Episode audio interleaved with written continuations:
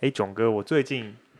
想要开设一个我自己的 podcast 节目，哦，你要独立门户了，对，它的名字叫做“彤彤同学彤彤同学”，，对，因彤为彤我，彤，啊对对对，就是我，我在这个节目里面哈、有有怎么样的学习，然后能够印证在什么样的地方，甚至就是说我看了一些书跟这个东西有关系的，因为你也忙嘛，我也忙，有时候我也不一定能来找你，那我就可以在上面的话做一些自己的分享。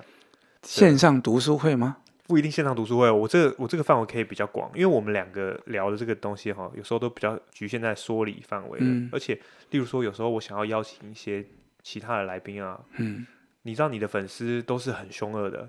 最好是啦，是是是，就是像我邀请我太太来上这个节目的时候，他们就会有人来留言说，哎、节目走调 了，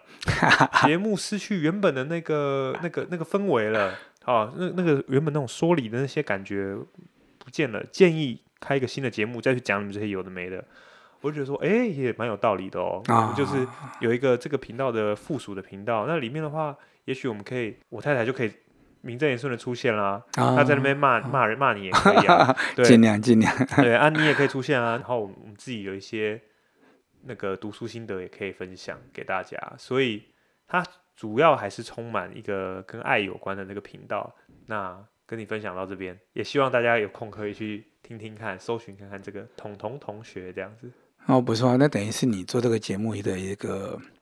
怎么讲一个延伸的心得分享跟回馈嘛，对，啊，而且我已经被你洗脑太久了，所以就是有时候听听一些不同的观点的话，也是蛮不错的。这嗯你样不要说洗脑，因为我从一开始就讲过了，这其实是一个模型，那我自己让的觉得很顺畅，对，那提供出来给大家做参考，好对，这样子而已，对，那就是欢迎大家有空的话，可以去搜寻彤彤同学，然后去听听看我们在那边的分享哦。啊，那边会不会有囧哥？就也有可能有、哦。 然后我可能也会出现在对对 来宾的身份应邀出席这样子，对对对，啊比较轻松一点啊。好好好，那谢谢大家，好，拜拜